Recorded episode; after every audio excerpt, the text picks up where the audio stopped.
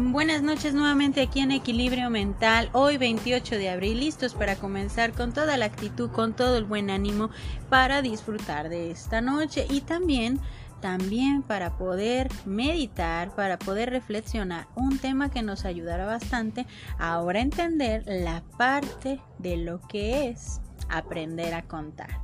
Y cuando hablamos de aprender a contar, no es contar números, contar cosas, sino también aprender a contar la parte de las personas que nos pueden rodear.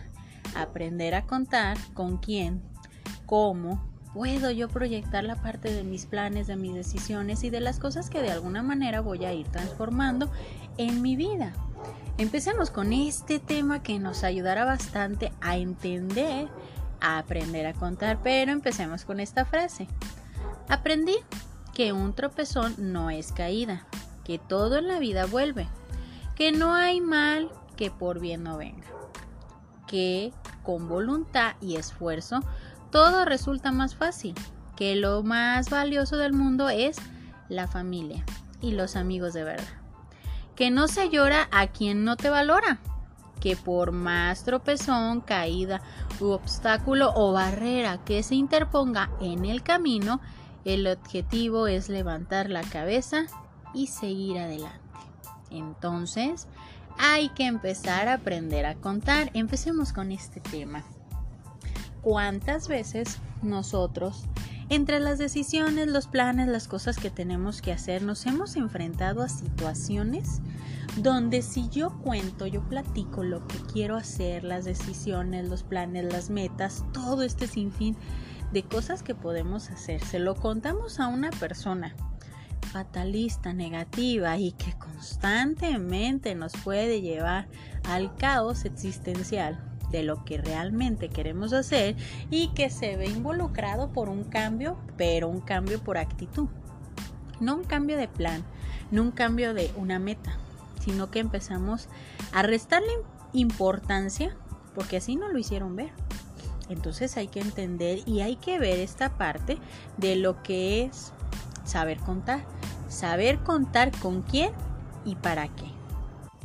Porque muchas veces podemos decir, ah, bueno, pues me tocó una situación en la que pues compartía a lo mejor mi meta, mi plan o mi sueño y se ve involucrado porque pues a lo mejor no cumplía las expectativas de la otra persona o no cumplía las expectativas de lo que posiblemente podía ser para mí pero al momento de contarlo platicarlo pues se vio involucrada la parte de la actitud negativa de la actitud fatalista y le restamos importancia a nuestra propia decisión creo que nos va a sonar un poquito familiar este estilo de situaciones, porque cuántas veces nosotros hemos dejado de lado las decisiones o los planes que tenemos en mente porque porque le vemos la parte de restar la importancia, pero porque alguien más nos está diciendo. A lo largo del tiempo nos damos cuenta que los planes deben de ser tomados en cuenta como grandes desafíos dentro de las decisiones que tomamos. Pero también tenemos que ver que las acciones, los momentos, así como las personas con las que podemos relacionar son parte esencial de las acciones o de las decisiones que vamos tomando, pensando que todo es influencia solo de nosotros. También influyen las personas que se convierten en nuestros compañeros de ruta en la vida. Pero ojo, hay que tener en cuenta algo muy importante aquí compañeros de ruta, compañeros de tránsito, compañeros que nos van a ayudar a crecer, no que nos van a estar colocando obstáculos, no que nos van a estar colocando ante situaciones que pensamos que como son parte importante de nuestra vida, son parte esencial de nuestras decisiones, pues vamos a darle toda la parte de la decisión a ellos. Hay que rodearnos de buenas personas. Buenas personas refiere a aquellas personas que te van a impulsar a tu crecimiento, no que te van a estar colocando en baches totalmente en tus decisiones.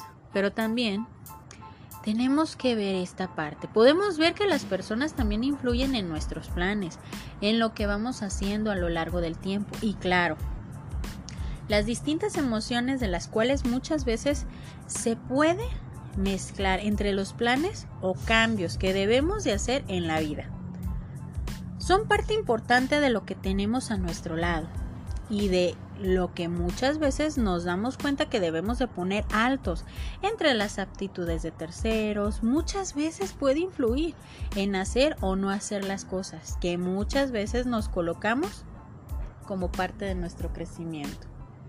En esta parte, nuestro crecimiento, primero, fíjense bien, tenemos que materializar la idea.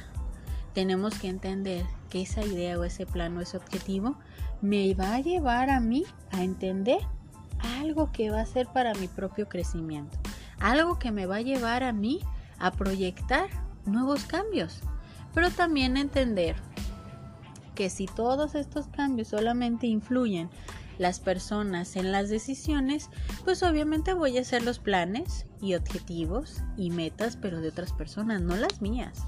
Y siempre voy a estar con esa parte de inquietud, de frustración, porque no hice lo que yo quería hacer, porque se vio influido. Entonces, hay que entender que las personas que te van a sumar crecimiento, esas son las personas que sí necesariamente tenemos que tener ahí a nuestro lado. ¿Para qué? Para que nos ayuden a crecer. Y no a las personas que nos van a estar impulsando a quedarnos estancados.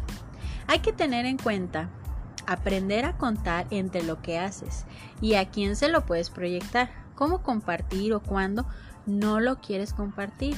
Porque es ahí donde está a tu alrededor, incluye tu forma positiva de pensar, tu forma negativa de pensar, pero también influye incluye a la parte de las personas positivas y negativas que podemos tener a nuestro alrededor. Hay que saber contar, porque no es donde los planes, los distintos cambios son parte del avance o los retrocesos de quien permitimos que pueda influir en nosotros mismos. Hay que saber contar los planes de forma paulatina o de forma fraccionada con las personas que comúnmente pensamos que pueden frenar ese crecimiento o que muchas veces lo puede anular con su forma pesimista o fatalista, porque es ahí donde los planes, el crecimiento o la forma en cómo queremos proyectar nuestro avance corre riesgo de cambiar o de desaparecer. Hay que saber contar con las personas que nos llenan de vitalidad, de forma de ver las cosas de manera entusiasta, con fuerza, también con ganas por vivir la vida con mayor actitud de crecimiento constante. ¿Por qué? Porque muchas veces nos vamos a rodear de muchas personas, tanto buenas como malas. Y no con esto quiero decir de que, ah, bueno, rodéate de, de puras personas positivas y las negativas déjalas a un lado, no les hables. No, sino que simplemente veamos en nuestra balanza cuando quiero hablar de planes y de objetivos y necesito la perspectiva o visión desde otro ángulo de otra persona, busca bien y hay que saber contar, contar bien con las personas que pueden ayudarnos a ser nutritivos, contar bien con las personas que nos van a ayudar a crecer. Y cuando se trate de pensamientos fatalistas, ya sabemos con quién contar. Entonces, la clave es muy sencilla, hay que saber contar contar con las personas que nos pueden sumar crecimiento, contar con las personas que nos ayudan a tener ese entusiasmo y ese ánimo de emprendimiento, de buscar esos desafíos y esas metas que nos van a ayudar a qué? A crecer, a transformarnos en la mejor versión de nosotros mismos y a ser las personas que estamos buscando poco a poco, con metas, con objetivos logrados. Entonces, la clave ya está, hay que aprender a contar. Yo soy Evangelina Ábalos, esto es Equilibrio Mental y espero que este tema nos ayude a saber contar y a tener esa actitud de crecimiento constante. Esperando que esta noche la disfruten bastante y que tengan bonita noche para todos.